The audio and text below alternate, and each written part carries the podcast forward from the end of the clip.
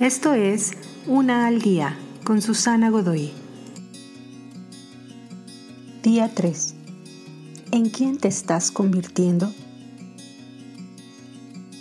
¿Sabías que siempre estás cambiando las moléculas y átomos en tu cuerpo? Constantemente se renuevan a sí mismas. El índice de cambios es mucho más alto mientras más joven eres y disminuye mientras vas creciendo. Pero tu cuerpo siempre está trabajando en convertirse en algo enteramente diferente a quien era antes. Esto agrega una nueva carta en tu identidad, no solamente quién eres, pero en quién te estás convirtiendo.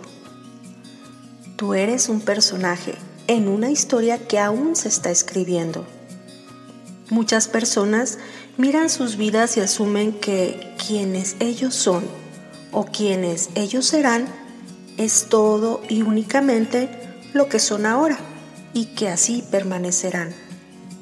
El mayor propósito de vivir es la renovación, es ganar más vida. Es importante el hecho de saber en quién te estás convirtiendo, porque estás llamado siempre a ser más y mejor.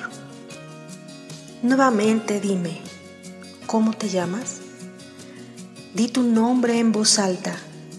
Escucha cómo vibra desde tu voz cómo te da fuerza e identidad. Y si pudieras pensar en un nuevo nombre, ¿cuál sería? Sería maravilloso saberlo también.